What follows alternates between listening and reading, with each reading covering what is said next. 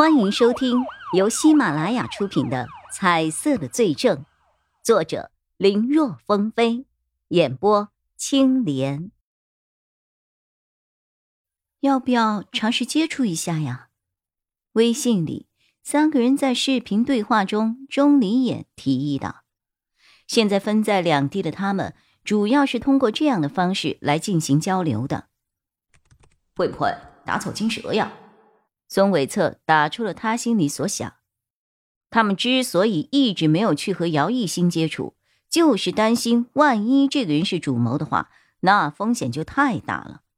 本来姚成旺被抓和认罪，姚艺兴的心里肯定会放松警惕，这正是他们深挖的好机会。如果现在突然正面接触，就是告诉人家我们怀疑你了。如果对方和这个案子有关系。那会不会打草惊蛇呢？可是再不找到些什么，案子就要结了呀。钟离言有些着急。要不把我们的推断和发现告诉白队长，或许他知道了这些，会放缓结案的节奏呀。钟离眼的话让叶一辉和孙伟策都沉默了。这的确是一个办法，可是这个办法的前提是白丽磊值得信任。但从一开始，他们就是怀疑白丽磊的，才发现了姚艺兴。如果双方之间有什么串联的话，那他们简直是自寻死路。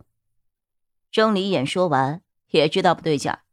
他不是不知道这些，实在现在是没有办法。他已经开始有点慌了。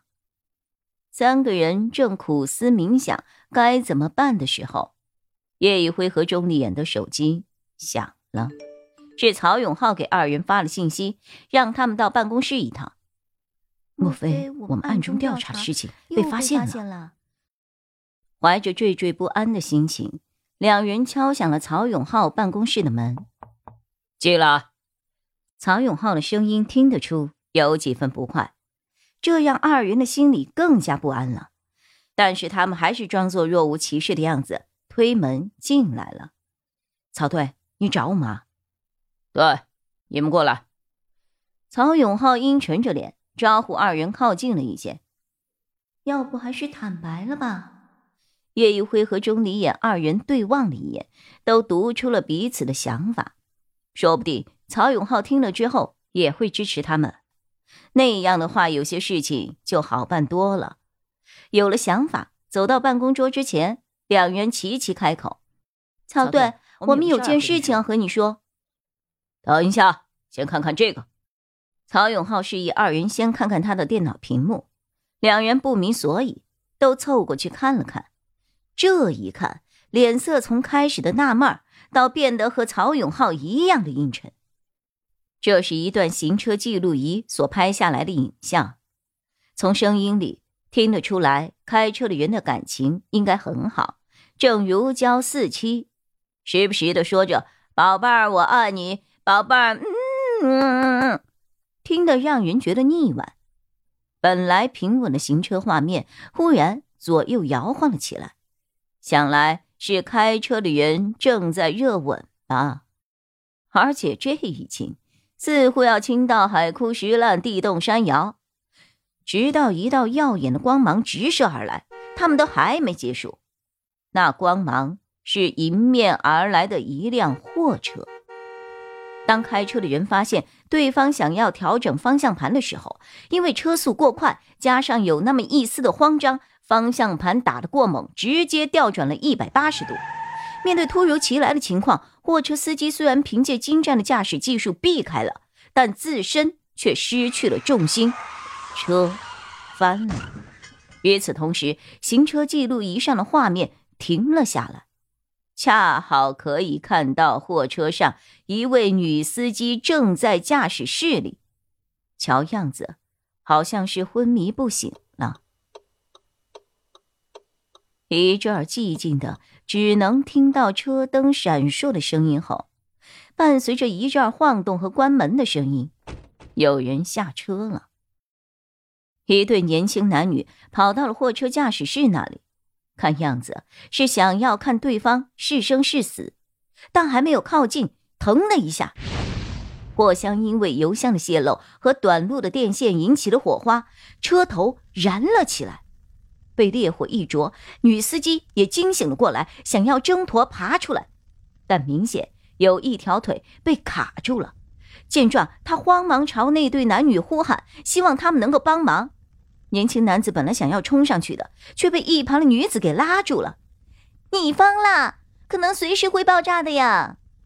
可是，可是他，可是什么呀？可是这事故追究下来，肯定算是我们的。在这个节骨眼上弄出这个事情，你刚升的分区副经理肯定是要泡汤的呀！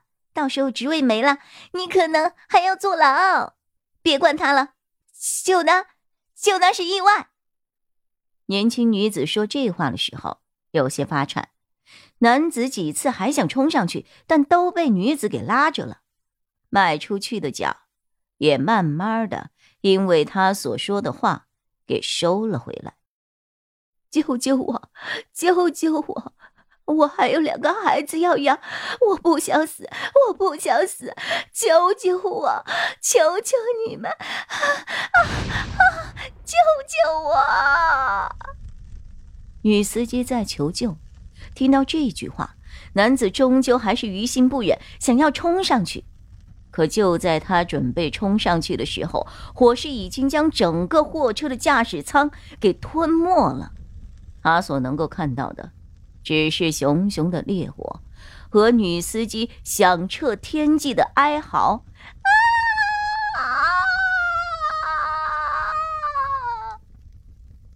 等到声音消失了，年轻男女才回过神来。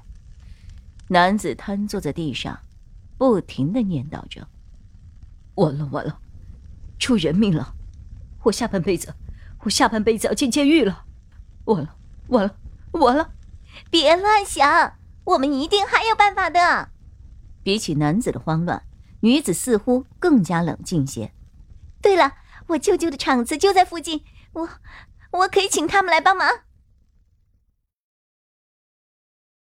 本集播讲完毕，感谢收听，更多精彩内容，请在喜马拉雅搜索“青莲嘚不嘚”。